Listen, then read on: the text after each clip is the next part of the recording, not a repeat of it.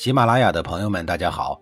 告诉大家一个好消息，除了音频以外，我最近开始以视频的方式为大家讲历史，内容也不再局限于中国古代史，而是涵盖人文、社会、西方历史等等，还包括对一些经典童话人物、历史人物进行全新解读。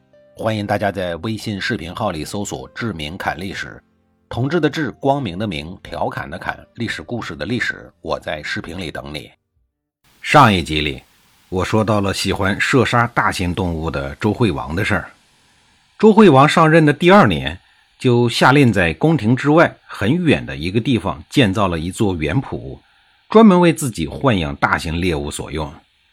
可是被周惠王选中，计划要建造园圃的区域，当时是一片菜园子，它的主人正是箕子颓的老师归国大夫所有。周惠王为了满足自己的私欲，派人强行拆除了归国大夫的菜园，将菜地据为己有，连个拆迁补偿都没有。看到自己的植物园被天子改成了私人动物园，归国大夫虽然气得火冒三丈，但还不敢因为一片菜地就和天子正面相撞。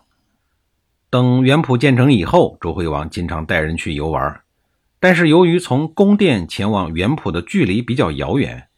而恰好园圃的旁边又是大夫边伯的房子，因此就强占了边伯的私宅。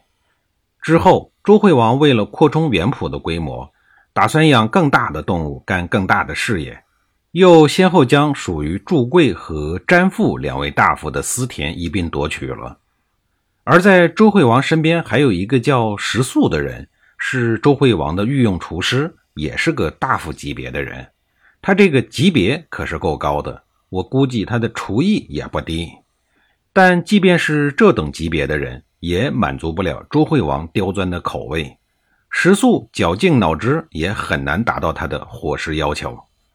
见食素厨艺不成，周惠王便罢免了食素的职务，甚至连他的俸禄也一并扣除了，相当于是一撸到底。就这样，周惠王由于自己的贪婪。在仅仅两年的时间里，就接连得罪了朝中的五位大夫，而归国大夫等五个人也因为各自的利益受到了损失，最终走到了一起。贪欲这个东西真是一头怪兽，如果任其发展，它必将吞噬我们仅存的良知。一旦道德底线失守，后果不堪设想。控制欲望这件事儿，是我们每个人都应该立刻去做的，而且是终身不懈。为了报复周惠王，五个大夫商议后决定起兵造反，通过武力将周惠王罢免，然后重新推选一位新的天子上任。而作为归国大夫学生的箕子颓，自然也就成为了众人的最佳人选。主意拿定了以后，归国大夫找到了箕子颓，把自己的想法告诉了他。箕子颓当然对此不会拒绝。蛰伏了多年，觊觎王位的种子瞬间就萌发了。但冷静以后又一想，自己的手里除了牛，没有什么牛的东西呀，这点实力行吗？所以箕子颓产生了犹豫。可归国大夫却安慰他说：“主公不必担心，只要我们得到一个人的相助，那么这件事就能够成。”箕子颓眼前一亮，好奇地问：“能得到何人的帮助啊？”归国大夫回答说：“苏氏家族啊，他们的先祖曾经是周王室的开国功臣，在国内拥有很高的威望，所以只要他能站出来支持我们，那我们的成功概率就会大大的增加。”姬子颓犹豫地说：“我们和苏轼向来没什么交情，他怎么会来帮我们的忙呀？”归国大夫解释说：“当初周桓王在世的时候，由于郑庄公蛮横霸道。”周桓王对他很忌惮，后来周桓王设计将原本属于苏子国的十二个城池划给了郑国，苏氏因此对周王室一直心存不满，所以只要我们能抓住这一点，必然能够争取到苏子国的相助。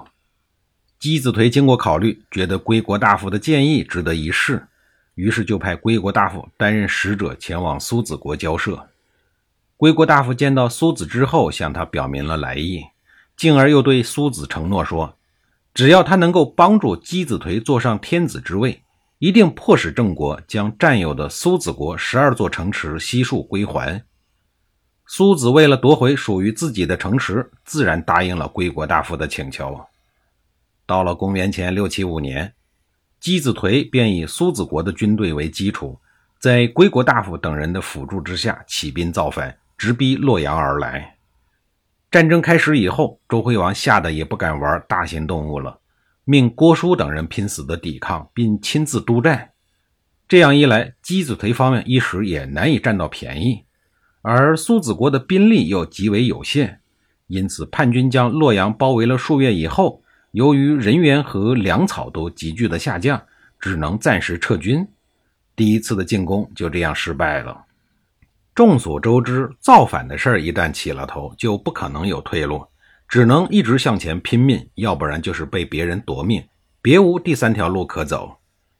一行人兵败返回了苏子国以后，姬子颓询问归国大夫下一步的计划。归国大夫回答说：“当初魏国发生了政变，先王站在了秦谋一边。后来尽管魏惠公成功复位，但是对这件事儿呢始终耿耿于怀。眼下我们正好可以利用魏惠公与先君的矛盾，再向他许以重惠，让他派兵支援我们。”于是姬子颓便按照归国大夫的建议。亲自带人来到了魏国，见到了魏惠公之后，姬子颓便将归国大夫所教的一番话告诉了他。魏惠公贪图利益，当即答应出兵相助。除了利益，还有什么原因导致魏国敢对周王室发动战争呢？这里边也是有深层原因的。魏惠公在位的前四年里，接连发动了多场的对外战争，且胜多败少，因此魏惠公志得意满。但是国内的不满也在积聚，随时可能爆发。这一年，他还跟鲁、宋、蔡等国联手进攻郑国，自己率军离境。这是魏惠公继位以来第一次离国，因为这小子知道国内形势不稳，一般情况下不敢出门。他很担心国君的位置被抢走了，只是这一次他被气昏了头，才离开了魏国。果不其然，他一走。左右公子就趁机起兵，立太子吉及同母弟公子秦谋为国君，视为魏军前谋。魏惠公率军回宫，奈何打不过，眼看兵败如山倒，他只能脚底抹油，跑到了母亲的娘家齐国去寻求保护。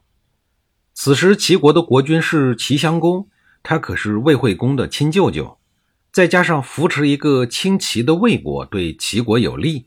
所以他把魏惠公留在了齐国，好生的招待。魏惠公在齐国这一住就是八年。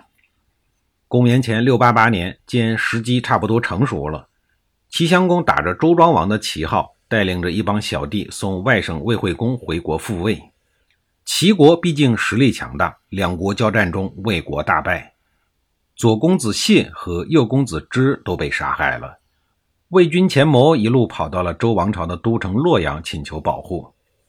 重新登位的魏惠公，除了对齐国表示感谢，成为齐国的小弟以外，其余的时间就忙一件事——报复。报复的对象就是周庄王。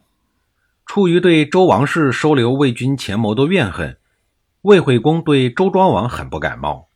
虽然那个时候还是春秋初期，周天子多少还有点权威。但是魏惠公不管，敢惹他的人就必须要付出沉重的代价，即便那个人是周天子。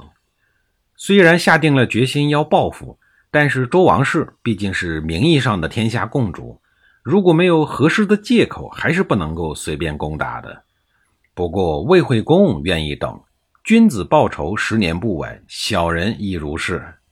魏惠公等啊等啊，一直都没有等到进攻周王室的机会。魏惠公十九年，周庄王去世了，他的儿子周喜王继位。魏惠公二十三年，周喜王也死了，他的儿子周惠王继位。周惠王好像生怕魏惠公老死一样，继位没两年就给他送来了一个借口。为了豢养牲畜，周惠王扩大动物园，除了得罪了周王室的五个大夫以外，还圈了魏国的几块地。此举引起了魏国国民的不满。魏惠公此时已经不小了，但是在他心里，仇恨在小人的心里像酒一样历久弥香。